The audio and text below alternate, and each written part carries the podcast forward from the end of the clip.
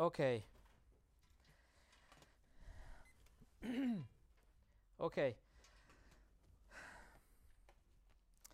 Quel privilège de terminer cette année en ouvrant euh, la parole de Dieu ensemble.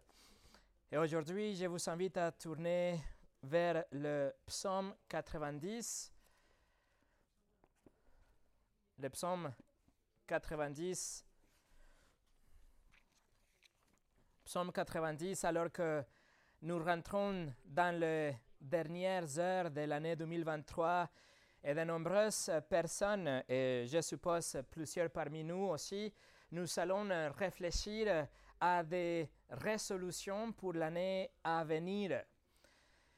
Et en fait, euh, une enquête récente publiée par Forbes a dit que 48% des personnes ils souhaitent l'amélioration de leurs conditions physiques comme la priorité pour l'année 2024. 38% des personnes veulent euh, améliorer leurs finances, 36 personnes veulent améliorer leur santé mentale, 34% euh, veulent euh, perdre de poids, etc. Beaucoup de résolutions pour l'année prochaine. Mais dans l'année 1722, les théologiens les plus grands de, de l'Amérique, Jonathan Edwards, il est devenu pasteur à la ville de New York à l'âge de 18 ans.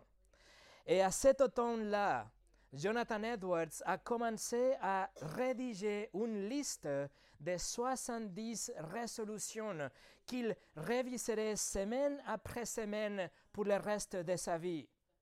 Les quatre premières résolutions de sa liste étaient conçues pour vivre pour la gloire de Dieu, que tout ce qu'il ferait maximiserait la gloire de Dieu à travers lui, la priorité absolue pour Jonathan Edwards. Mais tout de suite après, les trois résolutions suivantes concernaient l'utilisation de son temps. Cinquième résolution, résolu de ne jamais perdre de temps, mais de faire fructifier chaque instant autant que je peux pour le plus grand profit. Sixième, résolu de vivre de toutes mes forces tant que je vis encore. Septième, résolu de ne jamais faire quelque chose que j'aurais peur de faire si c'était la dernière heure de ma vie. Jonathan Edwards comprenait que Dieu lui avait accordé un certain temps que son temps sur la terre était limité, que son temps était un cadeau de Dieu et il voulait l'utiliser avec sagesse et avec efficacité en vivant chaque moment avec une perspective éternelle. Il a dit, Oh mon Dieu, imprime l'éternité sur mes yeux. Et tel est l'esprit du psaume 90. Le psaume 90 est le plus ancien de tous les psaumes et le seul psaume écrit par Moïse. Moïse, le délivreur de, de peuple d'Israël, il est en train de les conduire à partir de l'Égypte à la terre promise, un trajet qui a duré déjà 40 ans à cause de leur rébellion et leur péché. Et vers la fin de cette période, cette très longue période de 40 ans, Moïse s'est inspiré à écrire cette chant, cette prière, qui réfléchit sur la fragilité de l'homme par rapport à l'éternalité de Dieu. Et ces réflexions terminent avec une prière, avec un plaidoyer pour que le peuple de Dieu prenne la résolution de ne pas perdre un seul instant de leur temps. Et c'est ce que nous allons voir aujourd'hui lorsque nous finissons cette année et nous commençons le 2024. Mais avant de commencer, on va prier. Seigneur, nous te remercions pour ta parole et pour euh, cette prière que Moïse a priée il y a plus de 3000 ans. Et elle est toujours euh, cohérente et pertinente pour nous. Seigneur, que l'esprit de ces psaumes, de vivre avec une perspective éternelle, soit l'enseignement qu'on peut tirer aujourd'hui, notre besoin de compter nos jours, de profiter ce temps que tu nous as donné sur la terre. Seigneur, merci pour tout ce que tu as fait, tout le temps que tu nous as donné, et pour chaque minute que tu vas nous donner par la suite. Nous prions, je prie, que l'esprit de ces psaumes soit avec nous. Au nom de Jésus. Amen. Et le titre de ce message est Comptez vos jours. Comptez vos jours. Et nous allons commencer pour lire le psaume 90 entièrement. Le psaume 90, prière de Moïse, homme de Dieu. Seigneur, tu étais pour nous un refuge de génération en génération. Avant que les montagnes soient nées et que tu aies créé la terre et le monde, d'éternité en éternité, tu es Dieu. Tu fais rentrer les hommes dans la poussière et tu dis, Fils de l'homme, retournez. Car mille ans sont à tes yeux comme les jours d'hier, quand il n'est pas, qu'il n'est plus, et comme une veille dans la nuit. Tu les emportes semblables à un songe qui, le matin, passe comme l'herbe. Elle fleurit le matin et elle passe, on la coupe le soir et elle sèche. Nous sommes consumés par ta colère et ta fureur nous épouvante. Tu mets devant toi nos iniquités et à la lumière de ta face nos fautes cachées. Tous nos jours disparaissent par ton courroux. Nous voyons nos années s'évanouir comme un son. Les jours de nos années s'élèvent à 70 ans et pour les plus robustes à 80 ans. Et l'orgueil qu'ils s'en tirent n'est que peine et misère, car ils passent vite et nous nous envolons.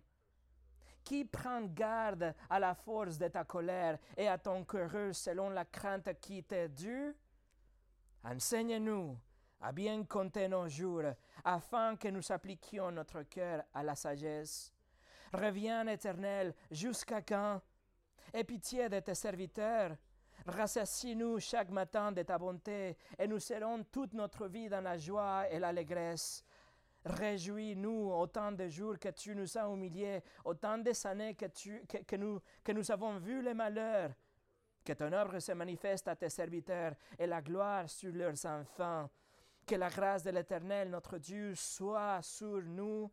Affermis l'ouvrage de, nos mains. Oui, affermis l'ouvrage de nos mains. Nous allons étudier ces psaumes sous quatre rubriques qui correspondent à ces quatre unités poétiques que, que vous pouvez voir aussi dans vos Bibles. Nous allons voir d'abord l'éternité de Dieu, suivi par la fragilité de l'homme, ensuite le péché de l'homme, et à la fin nous allons voir la bonté de Dieu. Alors on commence avec l'éternité de Dieu. Le psaume 90, comme vous le voyez dans vos Bibles, commence avec une, un titre et c'est marqué Prière de Moïse, homme de Dieu. Le psaume 90 commence avec ce titre qui attribue le psaume à Moïse, mais spécifiquement nous dit qu'il s'agit d'une prière. Il y a des autres psaumes qui commencent en disant que c'est un chant, que c'est un psaume, mais, ce psaume est spécifique en disant qu'il s'agit d'une prière. Alors, nous allons voir qu'à partir de verset 1 jusqu'à verset 11, figurent les méditations de Moïse qui l'amènent à la fin à s'adresser vers Dieu avec une supplication à la fin, à partir de verset 12 à la fin de ce psaume.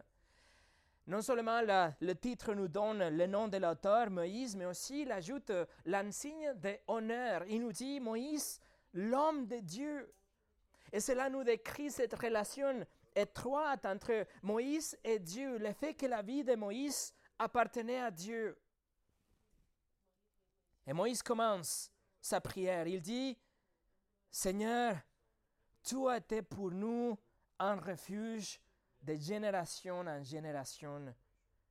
Moïse commence pour réfléchir la façon dont Dieu a toujours été un refuge pour toutes les générations.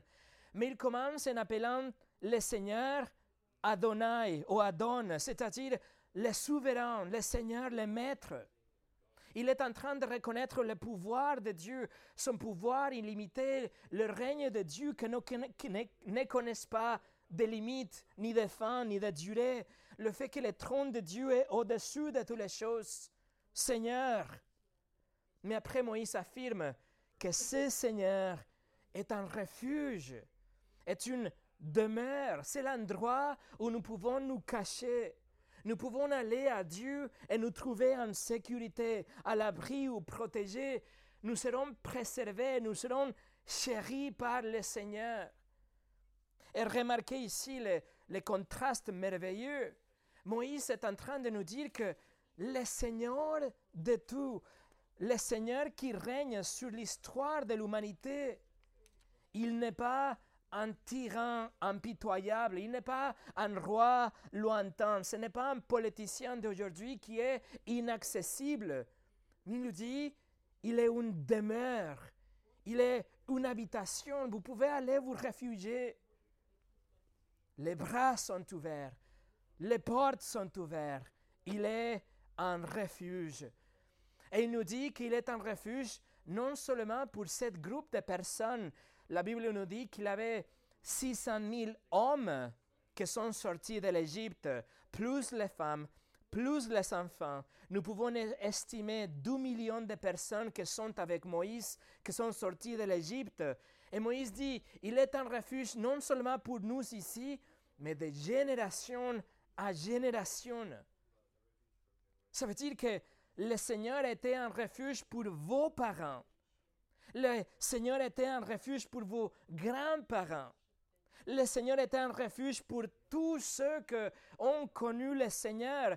Dieu était gracieusement un, auberge, un refuge pour tous ceux qui, ont placé leur confiance en lui, qui ont abandonné leur péché et ont venu au Seigneur en tant que leur refuge. Et aujourd'hui, 3500 plus tard, 3500 ans après que Moïse a écrit ce récit, nous pouvons penser à toutes les générations qui nous sont précédées et nous pouvons affirmer avec Moïse qu'il est notre demeure de génération en génération, qu'il n'y a pas un autre refuge où nous pouvons nous trouver en sécurité. Pourquoi il est un refuge éternellement? Parce que le Seigneur est Dieu. Verset 2. Avant que les montagnes soient nées et que tu aies créé la terre et le monde d'éternité en éternité, tu es Dieu. Avant que chacun d'entre nous soit né ici, avant que Moïse soit né, avant que Abraham soit né, Moïse écrit avant que les montagnes soient nées dans le verset 2, avant que la terre soit née, que la création soit créée, d'éternité passée jusqu'à l'éternité future, tu es Dieu. Moïse est en train de célébrer le fait que le Seigneur est Dieu. Il adore le Seigneur Dieu. Si nous reconnaissons que le Seigneur est Dieu, ça veut dire que rien n'est le fruit de, l'hasard. Rien ne se passe en dehors de la volonté de ce Dieu. Rien ne le prend pour surprise. Il n'y a pas de, de sueur sur son front. Il contrôle toutes les choses. Il est Dieu. Ça veut dire que en 2020, il était Dieu. 2024, il sera Dieu. Pour nos enfants et nos petits-enfants, il sera Dieu. Et même pendant les périodes difficiles, même pendant les siècles d'esclavage d'Israël en Égypte, et même à la fin de ces quatre décennies où il se trouve dans le désert, le Seigneur est en train d'accomplir sa volonté. Il est Dieu. Que cela soit présent et frais dans nos esprits tout au long de cette nouvelle année. Le Seigneur est Dieu. Numéro 2, la fragilité de l'homme. Après avoir passé en revue l'éternité de, Dieu, le fait que le caractère de Dieu ne change pas, maintenant Moïse, il va regarder d'une façon horizontale et il réfléchit à la fragilité de l'homme. Le contraste. Verset 3. Tu fais rentrer les hommes dans la poussière et tu dis, Fils de l'homme, retournez. Moïse a vu mourir beaucoup de monde au cours de ces 40 ans dans le désert. Nous pouvons estimer qu'entre 50 et 75 personnes, euh, personnes mouraient chaque jour. Moïse a tout vu. Moïse, a, Moïse était devant la mort chaque jour. C'était quelque chose de quotidien, y compris sa chère Myriam, y compris son cher Aaron, qui sont morts aussi à la fin de cette période. Mais il sait que c'est Dieu qui les appelle. Il sait que c'est Dieu qui a alloué du temps à chacun de nous. Et lorsque ce temps sera écoulé, Dieu dira, retournez, fils de l'homme, et nous retournerons à la poussière. Notre temps est compté avec précision.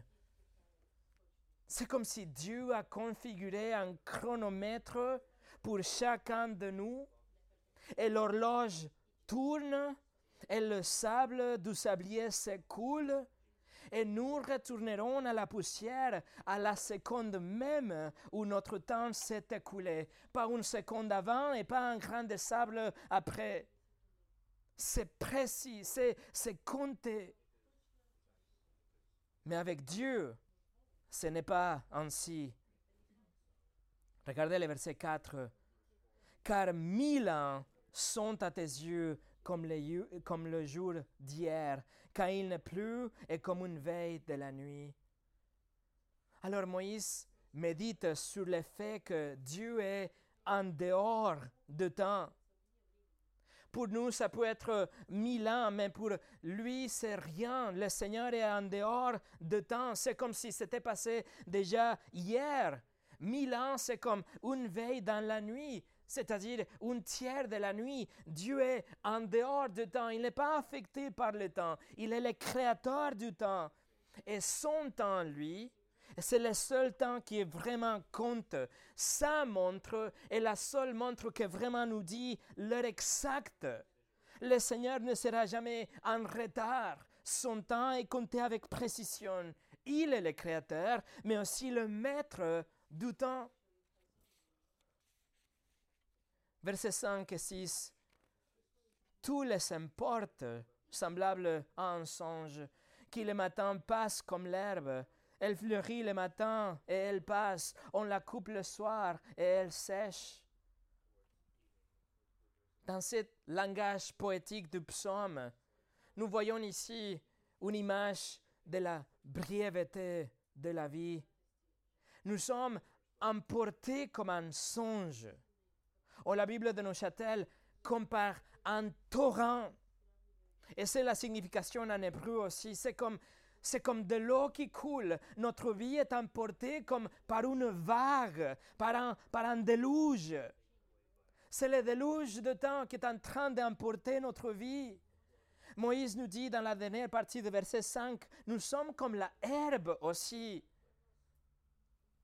Dans leur région euh, du monde, le climat aride et les pluies nocturnes feraient surgir pendant la nuit de l'herbe verte. Et les matins, nous pouvons voir l'herbe verte, mais après, pendant la journée, la lumière brûlante du soleil brûlait les collines qui redevenaient brunes à la tombée de la nuit. Et Moïse dit, c'est comme ça. C'est comme l'herbe qui était verte le matin, mais le soir, elle est brune encore une fois. Nos vies sont ainsi, Moïse dit. Et c'est la même image que le roi David a utilisée dans le psaume 103, 103 versets 15 et 16. David écrit, L'homme, ses jours sont comme l'herbe, il fleurit comme la fleur des champs lorsqu'un vent passe sur elle et n'est plus. Et le lieu qu'elle occupait ne le reconnaît plus. C'est la même chose que Jacques écrit dans son épître Jacques 4, 14, vous, vous êtes une vapeur qui paraît pour un peu de temps et qui ensuite disparaît. La vapeur, notre vie, telle est la réalité, la brièveté de la vie humaine. Combien de fois avons-nous été surpris par la rapidité de la journée, par la rapidité avec laquelle la semaine s'est écoulée? Et les mois passa comme le temps passe sur nous comme le vent. Et soudainement, nous nous rendons compte que c'est décembre encore une fois. Et du coup, le déluge de temps continue à écouler et nous clignons les yeux et c'est avril déjà. Et le printemps arrive et Noël arrive et c'est comme ça que la vie passe. Moïse l'affirme. La vie passe vite. La vie est limitée. Le temps est bref. Spurgeon écrit Voici l'histoire de l'herbe. S'aimer, pousser, nettoyer, couper, disparu. Et l'histoire de l'homme n'est pas beaucoup plus. Quel grand changement si en si peu de temps. Le matin, on a vu la floraison et le soir, voit la flétrissure. Numéro 3, le péché de l'homme. Le péché de l'homme non seulement Moïse met en scène la, la grandeur, la euh, éternité de Dieu par rapport à la vie limitée et fragile de l'homme, mais aussi il reconnaît que la mort elle-même est le produit de la colère de Dieu, le châtiment de Dieu. Le verset 7 commence dans l'hébreu avec euh, car. Il nous explique, il nous donne la, raison pour laquelle nos vies sont tellement courtes et brèves verset 7. Car nous sommes consumés par ta colère et ta fureur nous épouvante. Verset 8. Tu mets devant toi nos iniquités et à la lumière de ta face nos fautes cachées. Moïse écrit dans le contexte de toute une euh, génération d'Israélites qui sont en train de mourir de jour en jour, car aucun, aucun d'entre eux ne, ne sera pas permis de rentrer à la terre promise, selon Nombre chapitre 14. Même pas Moïse, celui qui est euh, reconnu comme l'homme de Dieu, même pas lui, qui parlait avec Dieu comme quelqu'un qui parle avec un ami, selon Exode chapitre 33. Même pas Moïse ne sera permis dans la terre promise à cause de son péché. Mais souvenez-vous que c'était Moïse qui écrit le livre de la Genèse. Dieu lui a révélé tout ce qui s'est passé depuis la création. Alors, sans aucun doute, Moïse est en train de penser aussi à la chute de l'homme. Comment la colère de Dieu a tombé suite à la chute de l'homme et aussi dans le, dans déluge de Noé, et aussi dans la tour de Babel, et aussi avec Sodome, et, dans bien d'autres moments on, a, on, a, on, peut voir le jugement qui tombe soudainement dans des, directement dans des euh, occasions précises. Mais en même temps, nous le savons que Dieu a déclaré la sentence de mort sur toute l'humanité comme une conséquence de notre nature pécheresse issue de Adam, nous mourons aujourd'hui car nous avons péché. C'est ce que Paul a dit aussi dans son épître aux Romains, que la mort est le salaire que Dieu nous donne en échange de nos péchés. Par contre, la colère de Dieu sera complètement manifestée le jour du jugement, lorsque il rendra justice à tous les pécheurs impénitents. Et Dieu jugera à chaque personne selon son standard à lui, et chaque personne qui n'est pas moralement, moralement parfaite subira sa colère en éternité en enfer. Et ce n'est pas seulement les choses que nous avons faites avec nos mains, avec nos corps, mais c'est aussi les choses cachées. C'est ce que Moïse écrit dans le verset 8. Il dit que nos péchés cachés sont devant ta face. Et l'hébreu littéralement nous dit, ils sont devant le visage de Dieu. Les voilà. Toutes les choses qu'on a fait en cachette, ils sont là, pleins comme les jours, devant le visage, visage de Dieu. Tous ces pensées que vous avez pensé que étaient privées, toutes ces paroles que vous avez voulu prononcer, pourtant, pourtant vous ne l'avez pas prononcées toutes ces imaginations que vous avez eues, mais que vous n'avez pas accomplies, ils sont aussi clairs que les jours devant un Dieu qui est saint. Et c'est précisément pour cela que vous avez besoin d'un sauveur. Quelqu'un qui pourrait ôter vos péchés, votre péché d'action, mais aussi votre péché caché. Quelqu'un qui puisse vous donner une page blanche, quelqu'un qui puisse vous donner un nouveau départ, un nouveau cœur. C'est pourquoi vous avez besoin donc de Jésus-Christ, car lui, il a ôté vos péchés. Il a porté sur la croix la colère éternelle de Dieu. En échange, il vous donne une vie propre et, nettoyée, pure, un nouveau cœur pour que vous puissiez être devant Dieu.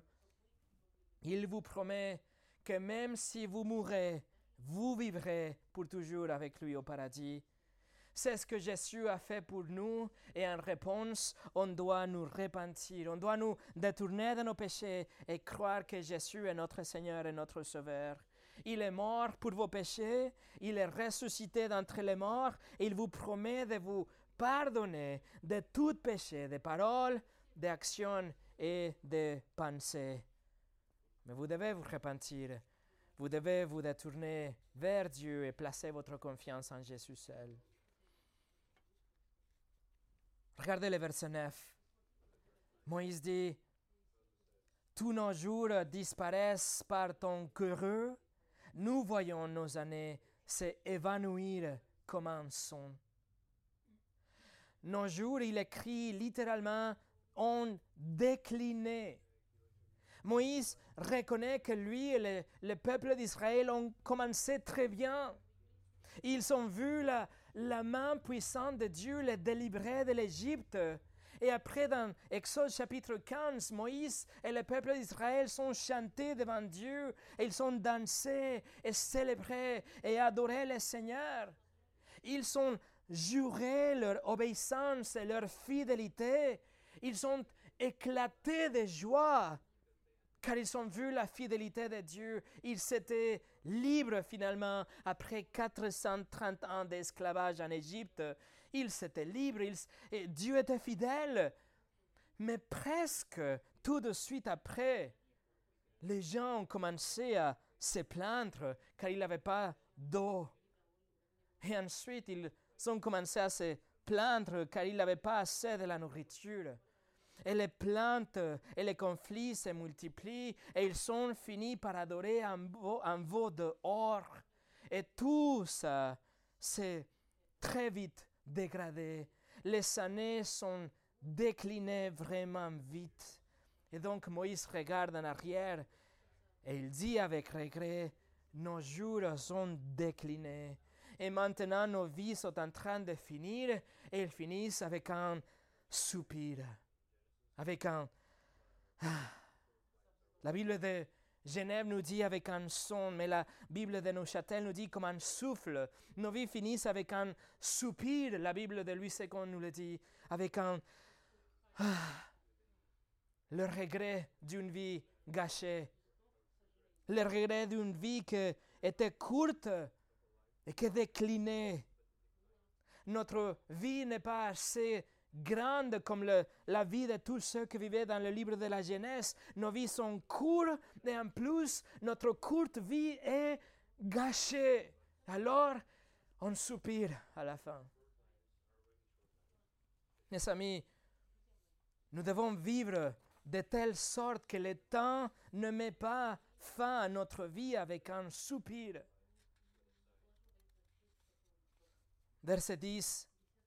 Les jours de nos années s'élèvent à 70 ans, et pour les plus robustes à 80 ans, et l'orgueil qu'ils s'en tirent n'est que peine et misère, car ils passent vite, et nous nous envolons.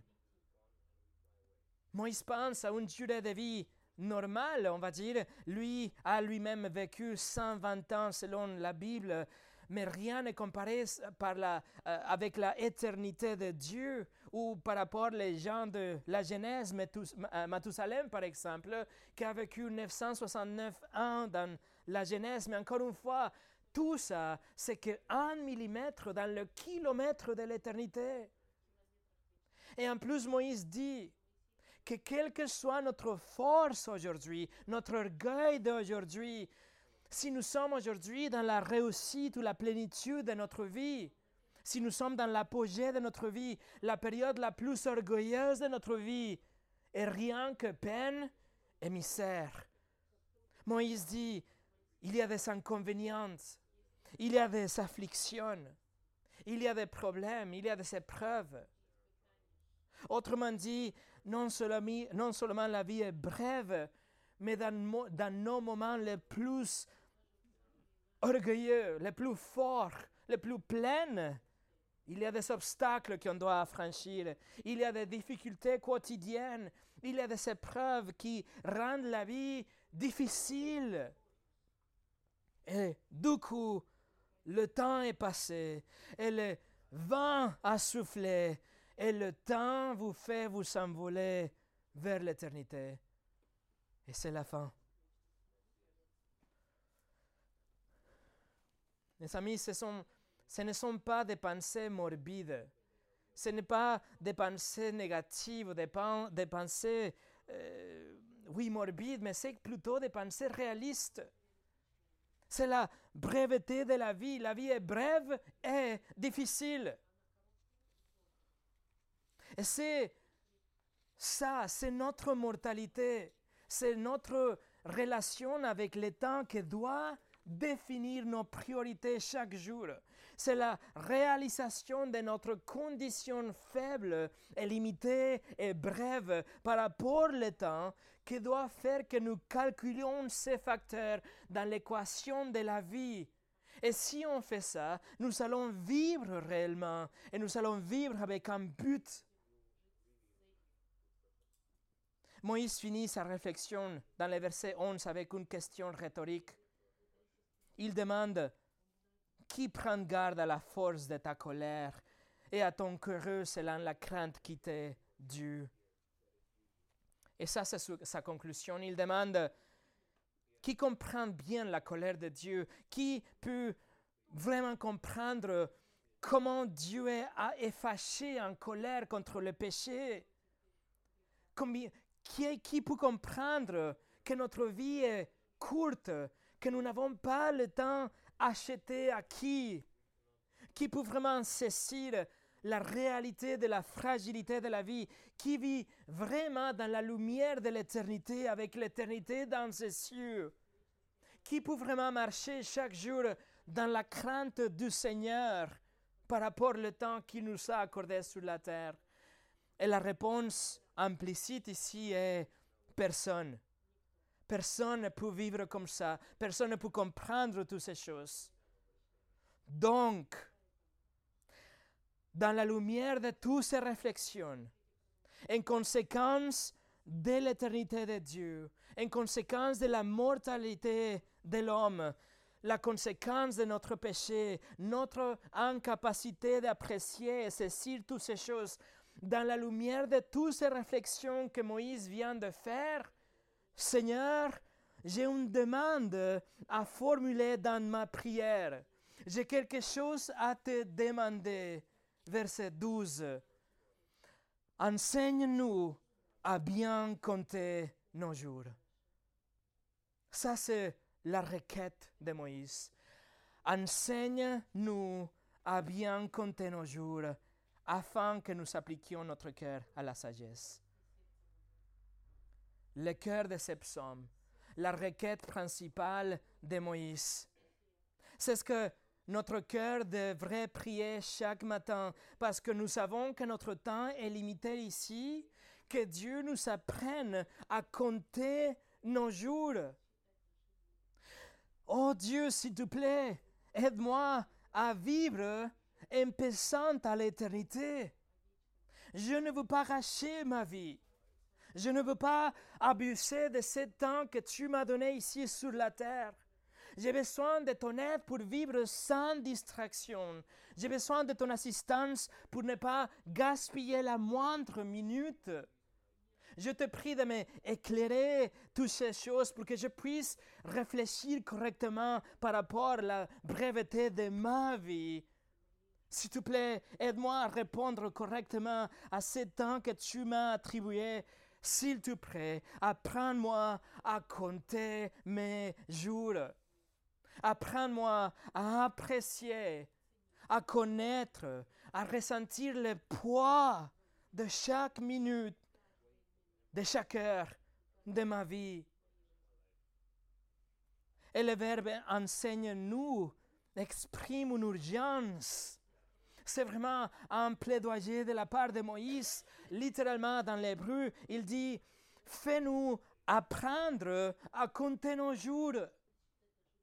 Que ce soit toi, Seigneur, que tu nous, que tu nous fasses apprendre à bien apprécier notre temps sur la terre. Moïse reconnaît ici que sans l'intervention de Dieu, nous serons naturellement absorbés par plusieurs choses clanquantes qui sont autour de nous, par des choses qui vont nous distraire, fascinés par la vie elle-même, pendant que notre temps est en train de se filer entre les doigts. Nous allons poursuivre des choses folles, des choses inutiles. Nous allons gaspiller des minutes précieuses dans des choses qui sont vaines. Nous allons gâcher notre force dans des activités qui sont complètement insignifiantes et nous sommes en train de négliger ce qui compte vraiment. Moïse reconnaît ça, c'est pour ça qu'il prie. Et il vous invite, il dit, priez pour l'aide de Dieu, priez pour cela. Ça fait partie de notre nature, vivre à l'instant présent, juste profiter aujourd'hui, ça fait partie de notre nature. Et prendre pour acquis le jour et laisser couler le jour et laisser couler la vie en lieu de compter les jours. C'est pour ça Moïse justifie sa requête ici. Il nous dit, enseigne-nous à bien compter nos jours afin que, dans le but que, dans la deuxième partie de verset 12, que nous appliquions notre cœur à la sagesse, ou mieux traduit, que nous t'offrirons notre cœur de sagesse. Je veux vivre avec sagesse en appréciant mon temps, en utilisant mon temps pour ta gloire.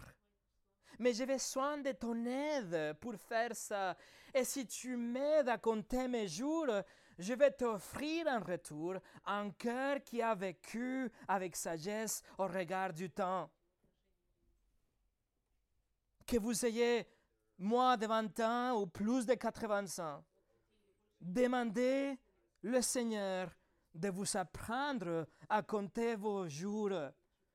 Autrement, à la fin, vous n'allez pas offrir à Dieu un cœur de sagesse, mais un cœur insensé un cœur qui a gaspillé du temps, et vous pécherez en pensant que votre vie est illimitée, que votre temps est illimité, que votre force est illimitée, et vous vivrez sous le châtiment de Dieu, tournant en rond dans votre vie pendant 40 ans comme le peuple d'Israël dans le désert.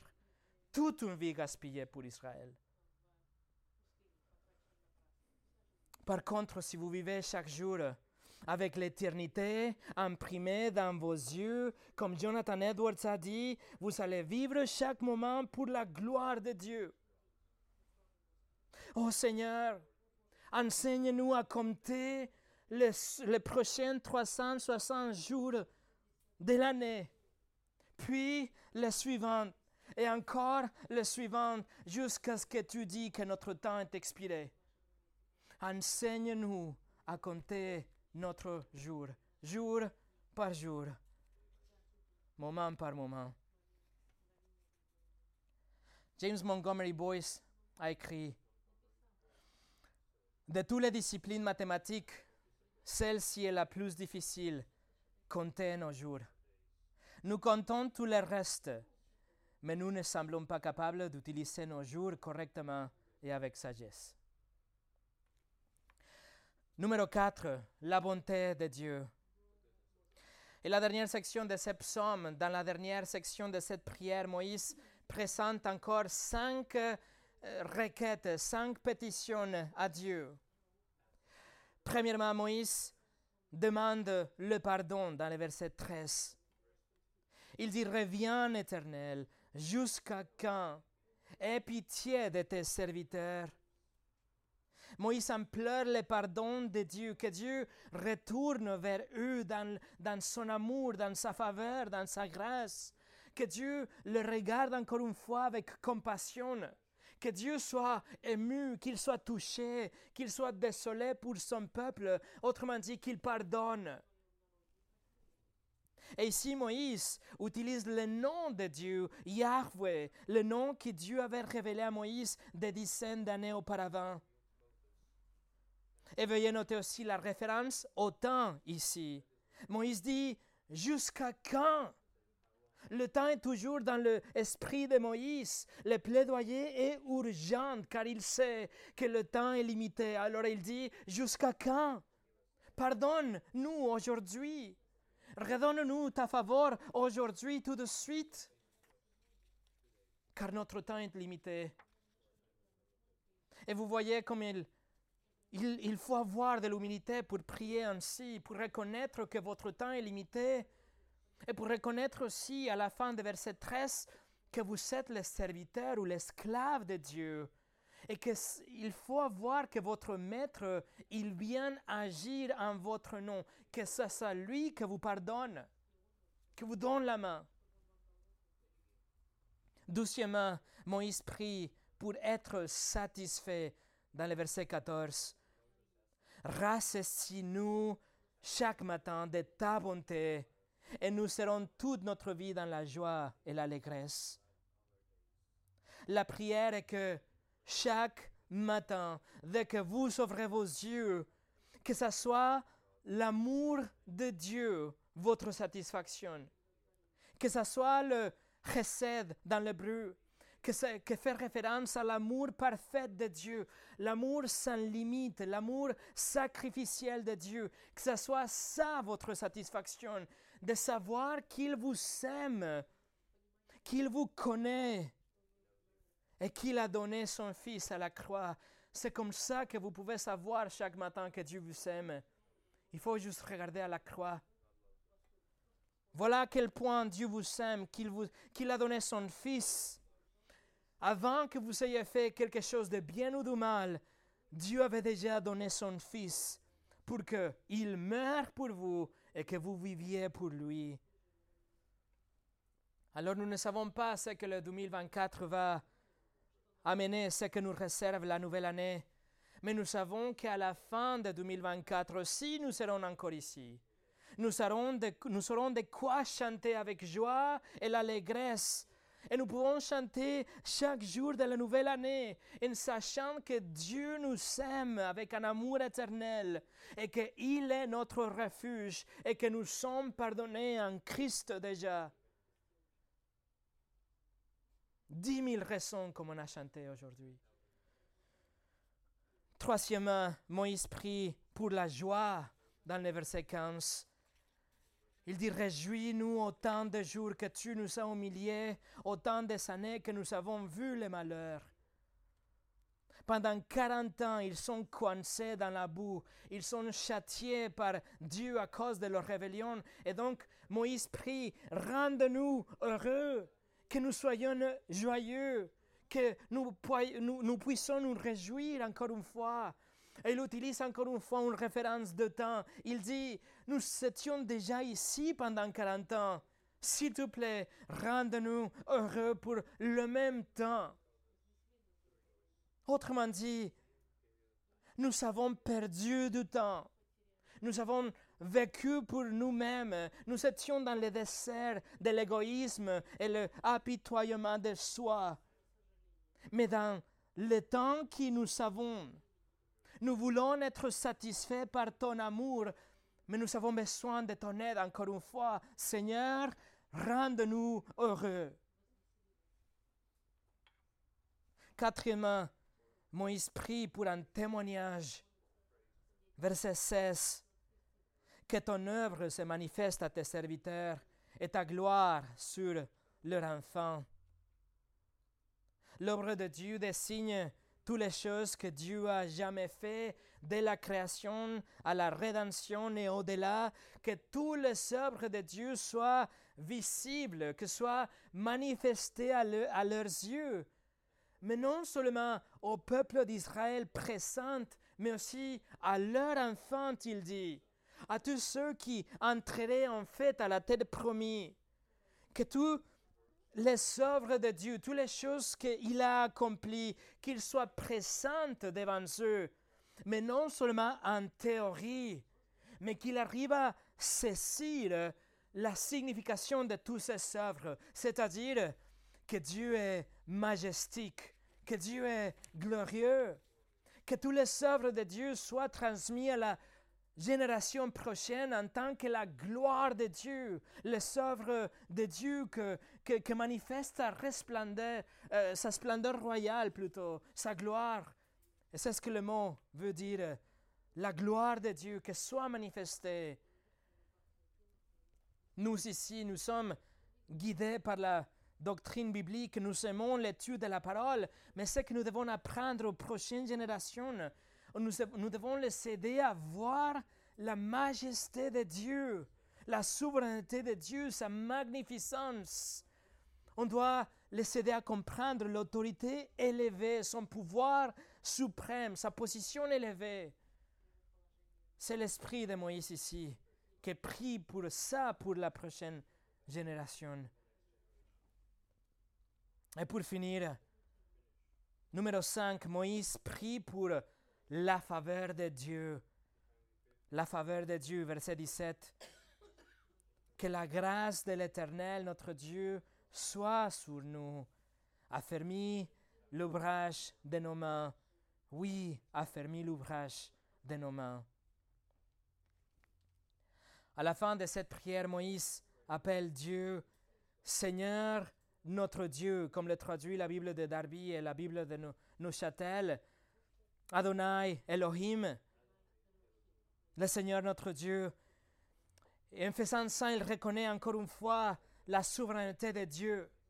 Il reconnaît la domination absolue de Dieu, comme il a déjà fait dans les versets 1 et 2.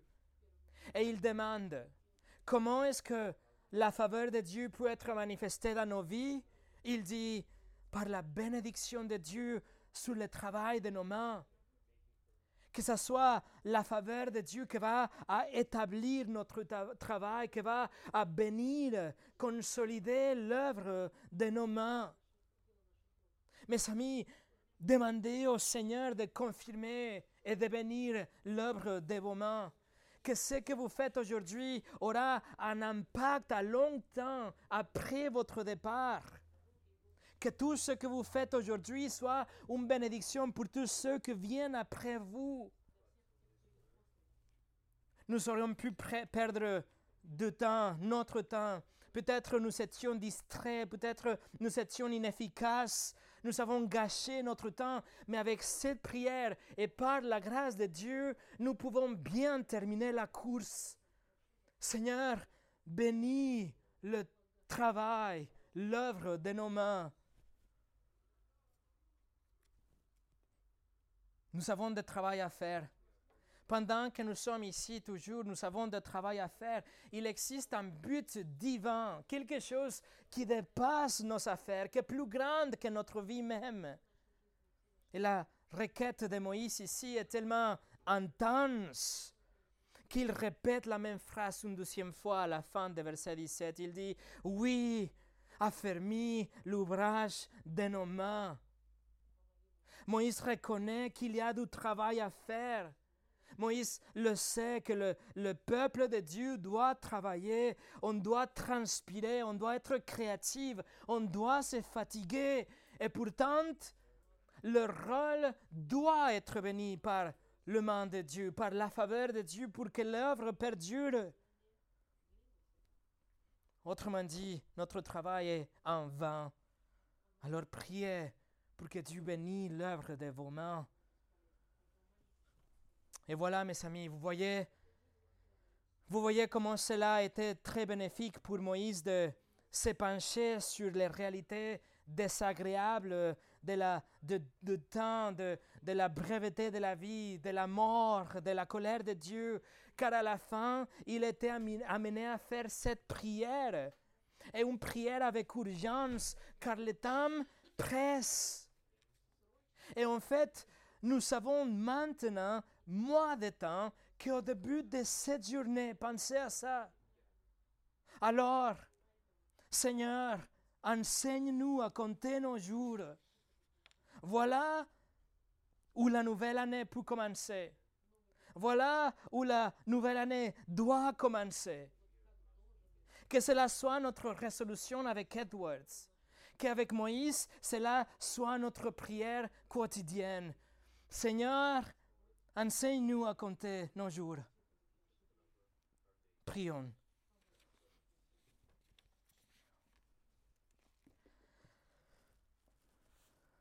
Seigneur, nous te remercions pour le temps que tu nous as déjà donné. Si nous sommes à la fin de cette année, c'est par ta grâce, c'est parce que tu as décidé qu'on a toujours des choses à faire ici. Et pour ça, nous te remercions. Merci que tu nous as confié avec quelque chose qui est plus grand que notre propre vie et nos projets et notre confort et des autres petites choses. Mais Seigneur, par la suite, notre prière, c'est que tu nous apprennes à compter nos jours, que nous profitions de chaque seconde que tu nous donnes sur la terre en faisant quelque chose avec une implication éternelle.